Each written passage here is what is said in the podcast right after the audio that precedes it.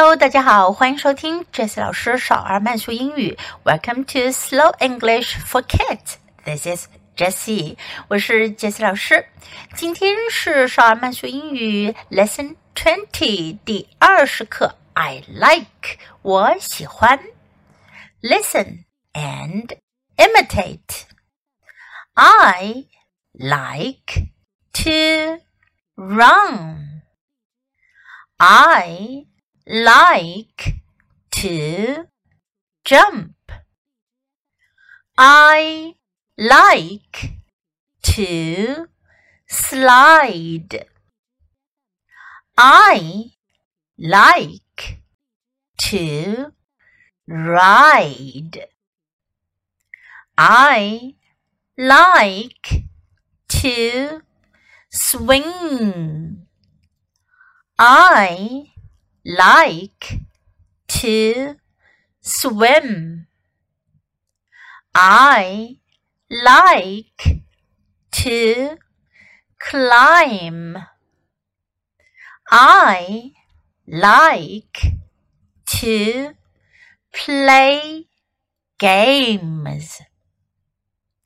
Now, I'll say the sentences at a normal speed. You can try to follow me and imitate. I like to run. I like to jump. I like to slide. I like to ride. I like to swing. I like to swim. I like to climb. I like to play games. 今天我们学习掌握到一个很常用的句型，I like to，我喜欢。Like 是喜欢的意思，I like 我喜欢某样东西。如果要表达我喜欢做某件事情，我们就要说 I like to do something。I like to。小朋友们最喜欢做的事都有哪些呢？以下动作你是否都会用英文表达呢？这些表达动作的词叫做动词。我们来学习一下这些常见的事情的动词吧。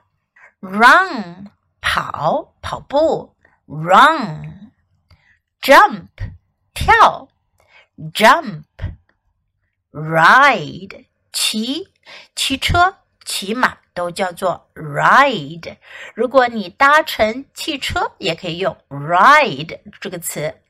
Slide。滑滑滑梯，slide，这可是小朋友们最爱的游戏之一哦。slide，swing，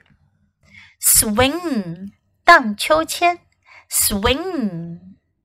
我们在之前学到过，slide 和 swing 这两个词都可以做动词表达这样动作滑和荡，但它们同时呢也可以作为名词的滑梯和秋千。我们曾经学到过 slide on the slide 和 swing on the swings。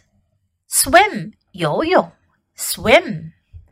climb 攀爬，climb，play。games 玩游戏，play games。今天的内容大家都掌握了吗？你可以在 Jess 老师的微信公众号找到这些内容哦。listen, imitate and practice。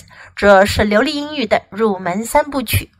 别忘了把音频节目下载到手机上，多听、多模仿、多练习。欢迎继续收听，thanks for listening，until next time。Goodbye.